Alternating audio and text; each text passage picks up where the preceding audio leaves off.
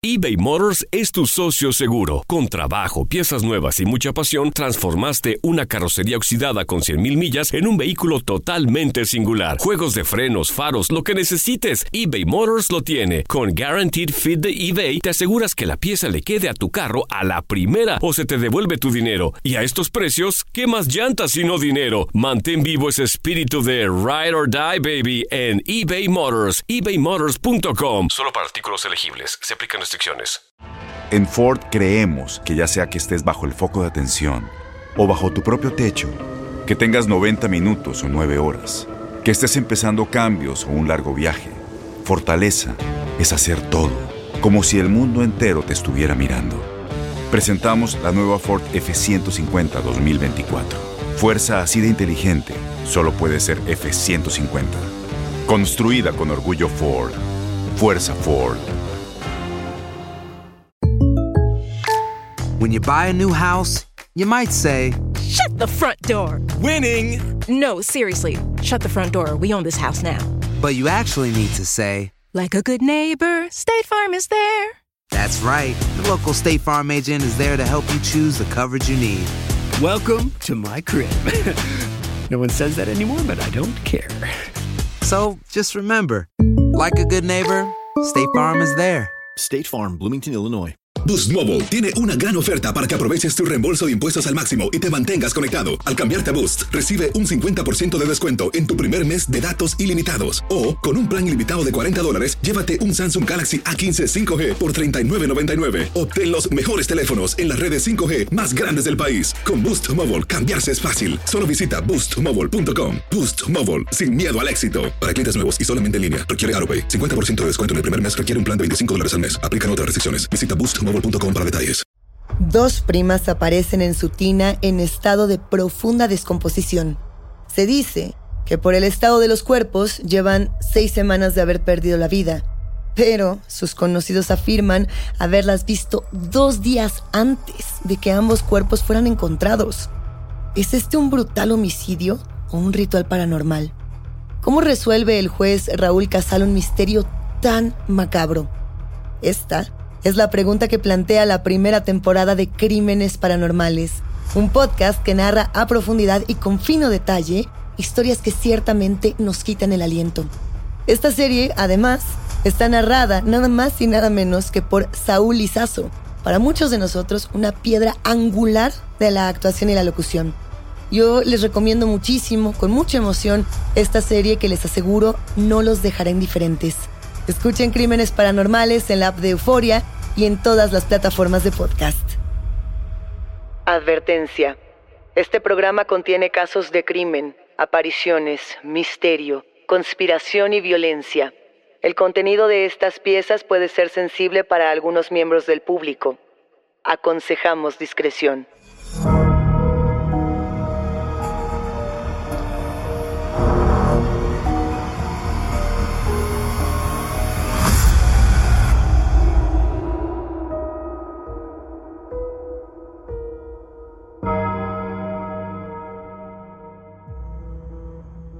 Saludos enigmáticos, bienvenidas, bienvenidos de vuelta a nuestros testimoniales enigmáticos. Este episodio trata absolutamente de ustedes, de sus historias y de aquello que quizá no se atrevían a contar en otro sitio.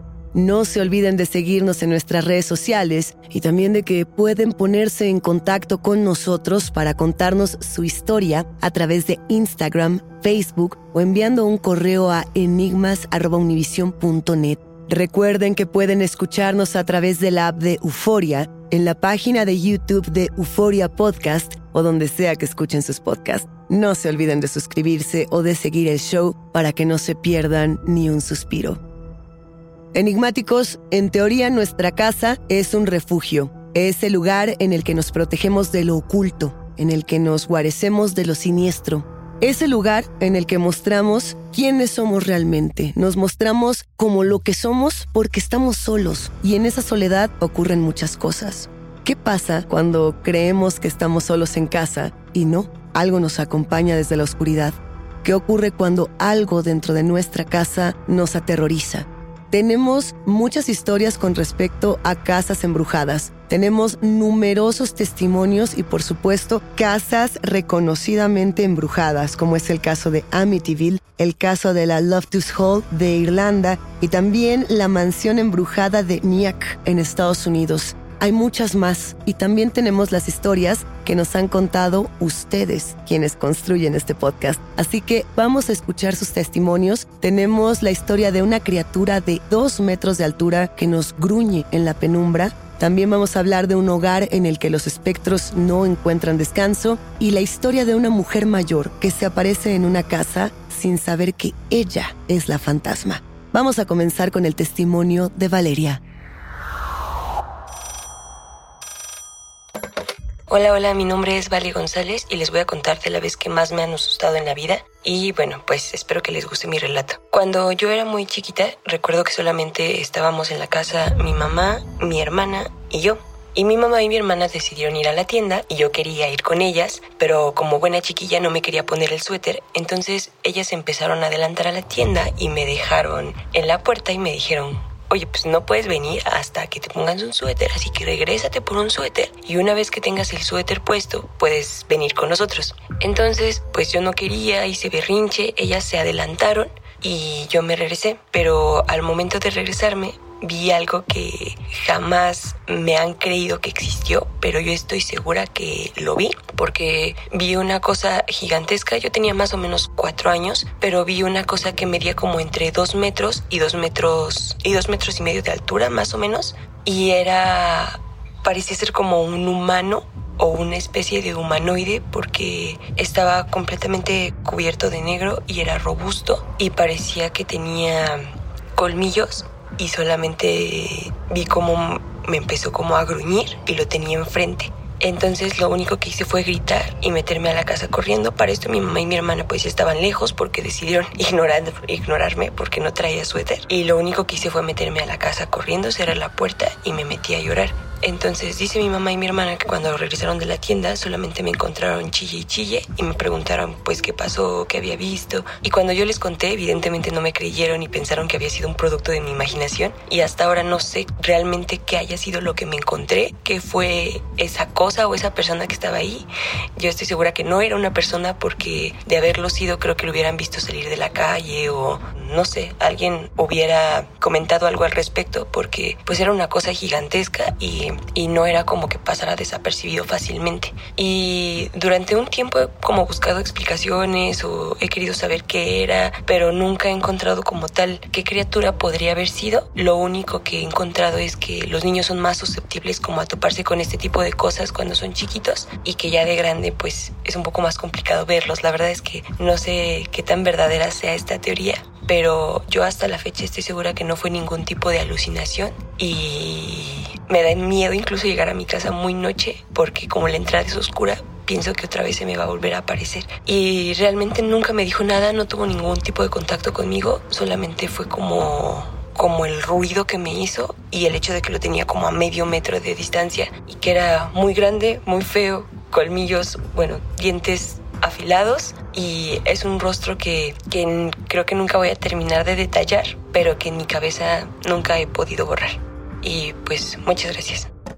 Valeria, mil gracias por compartirnos tu testimonio, un recuerdo tan fuerte que hasta la fecha te sigue produciendo este temor, que te sigue inquietando al llegar a casa durante la noche. Hay muchas teorías de lo que esto podría ser y para ponerse de acuerdo tendríamos que conocer un poco más de la descripción de esta criatura que nos acabas de, plantear, porque al hablar de un ser que pudiese medir poco más de dos metros, quizá dos metros y medio, estaríamos pensando quizá en una criatura similar a pie grande, ¿no? Si nos vamos al terreno de la criptozoología que cuando generalmente abordamos el tema de la criptozoología pensamos meramente en entretenimiento o en criaturas salidas de la imaginación de otras personas, en un tema fársico. Sin embargo, la criptozoología en su momento tuvo un peso muy importante. ¿Qué es esto de la criptozoología? Es el estudio tal cual del criptos, sos y logos, el estudio de los animales, de animales por supuesto que podrían ser atípicos, distintos, los que permanecen ocultos. Es muy interesante pensar en cómo el estudio de la criptozoología ha ido avanzando a lo largo de los años. No es como tal una ciencia, eso hay que decirlo. En la mayoría de los casos, lo que hay detrás es pseudociencia. Y por eso hay que tener mucho cuidado con lo que leemos en Internet, con los materiales que encontramos, para realmente poder explicarle a las personas qué es lo que ven cuando estamos de pronto saliendo de casa y se nos aparece una criatura de dos metros que nos gruñe en la oscuridad. ¿Qué es y cómo lo podemos explicar sin aterrizar en los terrenos de la charlatanería? Y entonces pensaríamos en estos seres que se ocultan del humano y que se mantienen muy a la periferia de las civilizaciones. Ahí es donde fallaría y diríamos no puede ser pie grande, porque claramente aquí estás hablando de una criatura que estaba a medio metro de ti y que además eh, no tenía miedo de estar cerca de las otras personas y que inclusive no era vista por otras personas porque tanto tu madre como tu hermana no presenciaron este fenómeno. Podríamos entonces pensar que quizás se trata de nahuales o de estas criaturas que en realidad se trata, bueno, pues de personas que se transforman y que puede tener una relación mucho más profunda con lo ritual o con la brujería, ya sea mexicana, latinoamericana o de otras latitudes donde se habla mucho de las personas que toman las figuras de los animales. Ahí tendríamos dos opciones. Quizá una tercera podría acercarse más a las bestias que se describen y se relacionan con lo demoníaco, ¿no? Estos eh, demonios con colmillos, eh, con ojos rojos, mucho más cercanos a la cosmovisión cristiana, quizá, de lo que el mal podría estar representando. Lo cierto es que el contacto fue únicamente un gruñido. Como tú nos lo dices, no se dijo más, no hubo un intercambio de qué pudo ser y nadie más estuvo ahí para presenciarlo. Por eso agradecemos muchísimo, Valeria, que hayas tenido la valentía de contarnos este testimonio que hasta la fecha te acompaña. Vamos a escuchar ahora la historia de Alberto. Es un testimonio de cuando él era muy muy joven y se mudó a una casa en Xochimilco. Los enigmáticos que nos escuchan saben bien que Xochimilco es esta región al sur de la Ciudad de México donde ocurren numerosos eventos paranormales.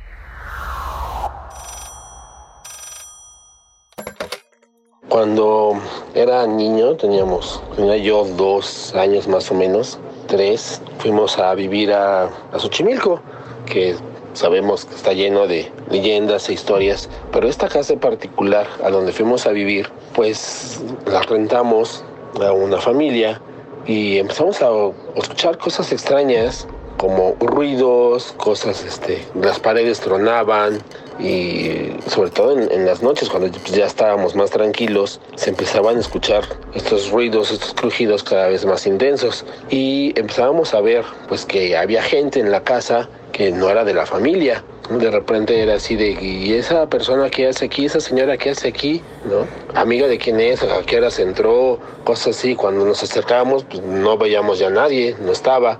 Y ya pasando el tiempo, familiarizándonos con los vecinos, empezamos a platicarles, ¿no? Que sucedían estas cosas extrañas, estas apariciones y estos ruidos constantes en la noche que sí sacaban de onda porque uno no estaba acostumbrado a eso. Y resulta que los vecinos nos platicaron que la dueña de esa casa, doña Concepción, doña Concha, tenía un hijo que sufría de esquizofrenia. Claro, estamos ya hablando de 1975 más menos, donde pues la esquizofrenia no era una enfermedad como controlada como ahora. Entonces en un ataque de psicosis del, del hijo tomó una pala y golpeó a la señora matándola en la sala de la habitación. Obviamente estas cosas son, no te las dicen cuando vas a rentar una casa, te enteras mucho después. Ya platicando con la ahora dueña de la casa, ya la, la nuera, sí, nos confirmó, nos dijo, sí, tienes razón, no pensé que fueran a suceder esas cosas, pero pues podríamos llevar un sacerdote que, la, que le haga una misa ahí a doña Concha para que pues ya deje en paz, cosa que sucedió la misa, pero no se puso en paz doña Concha. Tienes mucho en tus manos. Pero con solo mover un dedo puedes dar marcha atrás con Pro Trailer Backup Assist disponible. Presentamos la nueva Ford F150 2024. Ya sea que estés trabajando al máximo o divirtiéndote al máximo, esta camioneta te respalda porque está hecha para ser una parte indispensable de tu equipo. Fuerza así de inteligente solo puede ser F150. Construida con orgullo Ford. Fuerza Ford. When something happens to your car, you might say,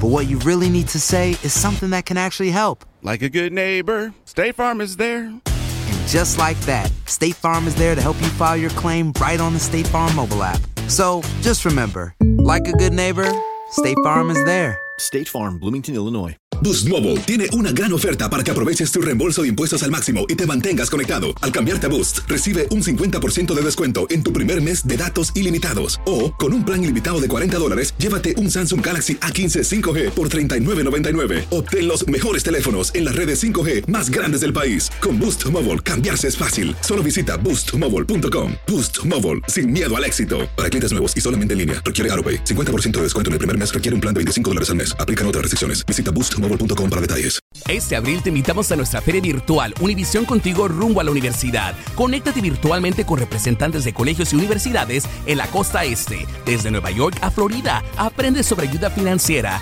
becas y otros recursos para continuar tu educación. Regístrate para asistir y para la oportunidad de ganar una tableta. Te esperamos en Univisión Contigo rumbo a la universidad del 3 al 9 de abril. Regístrate ya en univision.com diagonal universidad. Tienes miedo. Estás escuchando Enigmas sin resolver.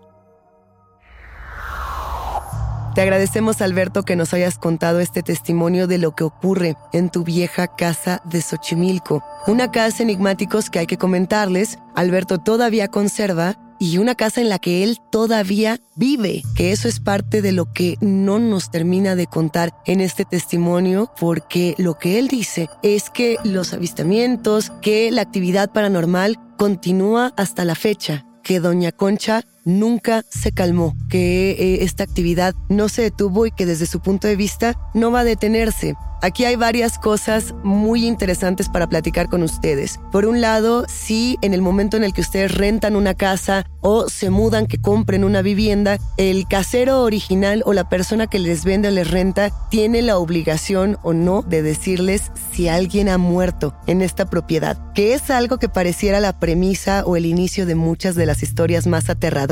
Nos mudamos a una casa y no sabemos que hubo un evento traumático y que de ese trauma viene la actividad paranormal porque eso sí lo hemos platicado. Un fantasma como tal es la representación del trauma, la representación de un evento violento que no concluye y que por tanto está condenado a repetirse de maneras distintas.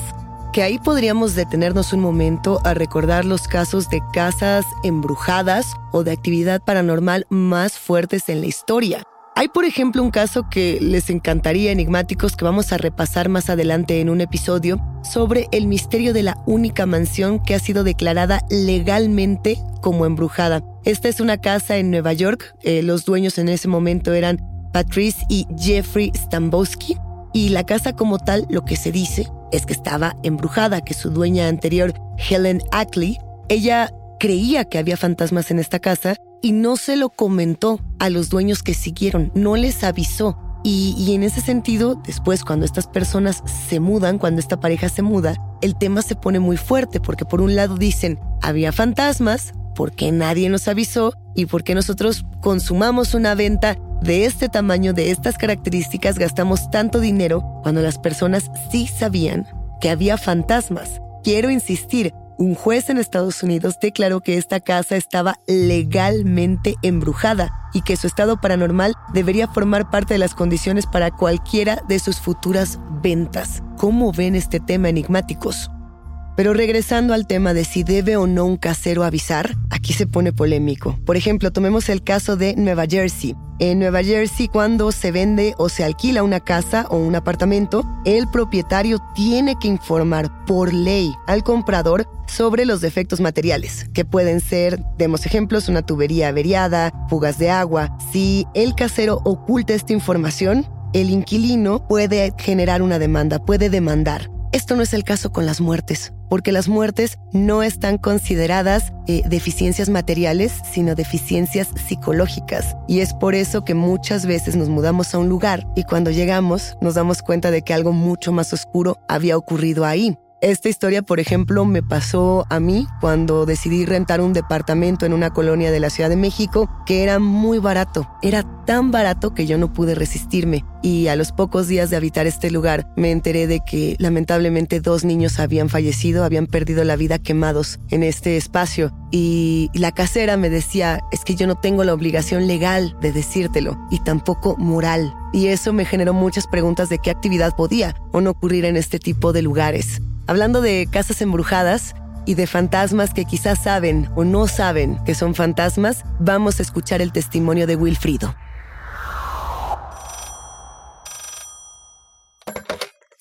Hola, mi nombre es Wilfrido y esto que les voy a contar pasa en mi casa mmm, desde hace muchos años. Siempre pasa igual.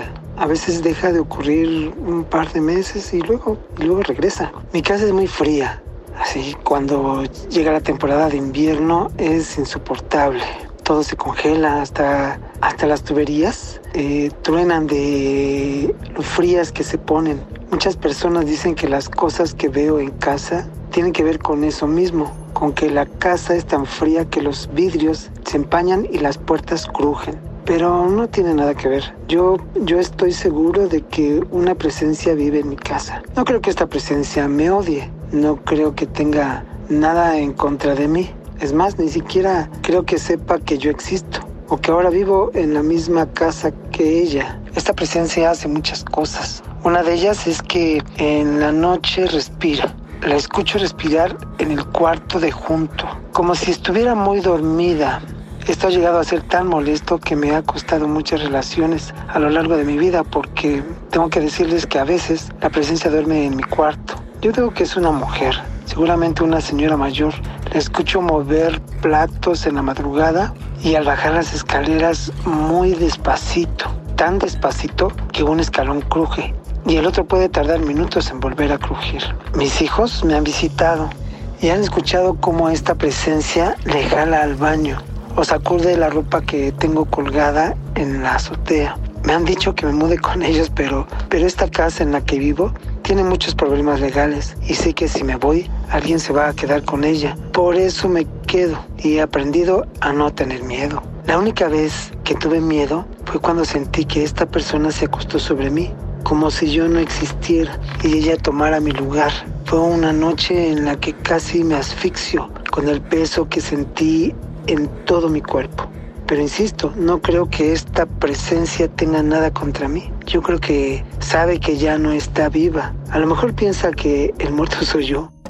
Wilfrido, muchas gracias por contarnos esta historia, este testimonio tan íntimo, eh, tan relacionado a tu propia vida a lo largo de tantos años. Nos comentas que esta presencia que dices es femenina, inclusive te ha costado relaciones, que te ha costado mucho, eh, porque bueno, pues está de una u otra manera ligada a esta casa tanto como tú. Algo que me gustó muchísimo de este testimonio es cuando nos dices, yo no sé si ella es el fantasma o ella piensa que el fantasma soy yo. Eh, es una afirmación muy bella, pero también muy, muy cierta cuando estamos hablando del terreno de lo paranormal. Cuando tenemos a un fantasma, muchas veces este puede interactuar, ¿no? Cuando pensamos en el poltergeist, por ejemplo, cuando pensamos en esas acciones directas contra los humanos o las personas que habitan un hogar determinado. Pero en este caso, pareciera que esta presencia no tiene ni la menor idea de que estás ahí. Algo que también de una u otra manera, así como puede asustarnos, puede enternecernos,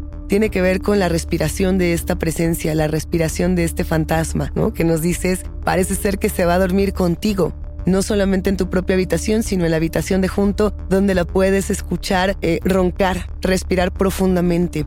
A mí me gustaba mucho pensar, enigmáticos, en algo que he bautizado como el síndrome del fantasma de Canterville. Es decir, eh, muchos recordarán seguramente este relato de Oscar Wilde, ¿no? De un fantasma que necesitaba espantar a una familia para que esta familia se fuera de la casa, ¿no? Y entonces, eh, si leyeron la, la novela, si leyeron este texto o si vieron las películas o las adaptaciones, recordarán que este fantasma falla en todos sus intentos por asustar a una familia, falla en todos sus intentos por, por ser visto y por transmitir un mensaje.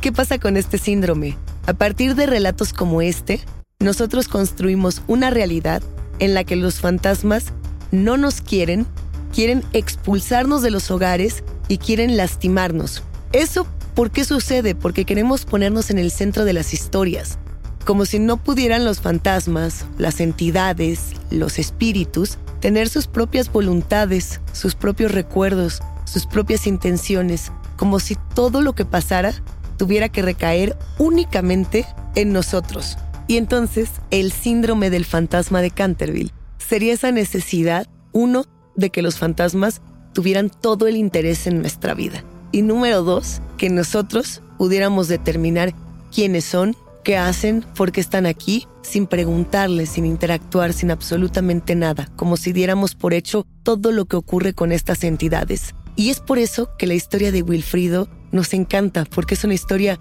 muy honesta, que si bien puede generarnos escalofríos, también nos genera una empatía impresionante. Cuéntanos por favor más de lo que ha ocurrido en esta casa, si es que sigues ahí, cómo están las cosas con esta presencia y también queremos preguntarte si has intentado entrar en contacto con ella, que es algo que nos parece fundamental. ¿Cómo ubicamos y cómo localizamos estos fantasmas para después, si es posible, conocer sus propias historias? ¿Qué sabemos de esta casa donde vives y qué sabemos quizá de alguna mujer que pudo haber estado ahí, que pudo haber eh, fallecido quizá de vejez quizá por un tema de edad, una muerte en paz, o quizá una muerte confusa, ¿no? Una muerte en la que ella eh, a lo mejor no supo por qué abandonó este plano material y por lo mismo continúa con su vida normal como si no supiera que ella ya ha pasado a otro plano.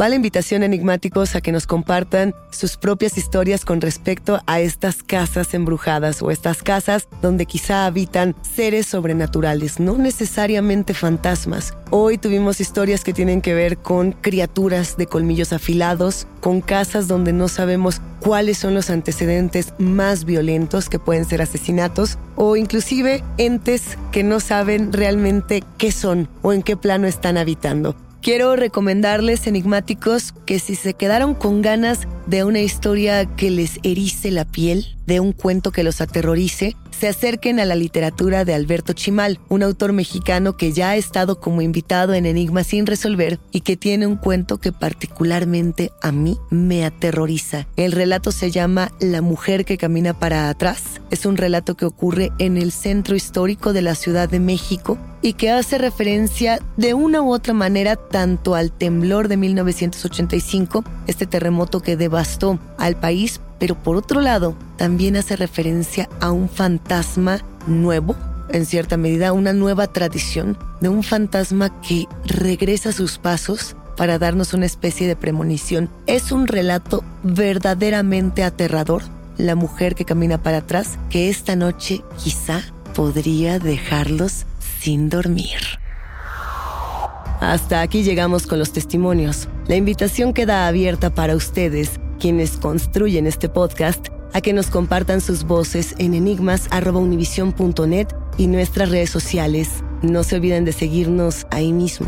Y recuerden que pueden escucharnos en la app de Euforia, en la página de YouTube de Euforia Podcast o donde sea que escuchen sus podcasts. Denle follow o suscríbanse al show en donde sea que nos escuchen y así no se pierden ni un momento de Enigmas sin resolver. Yo soy Luisa Iglesias y nos espantamos en el próximo episodio.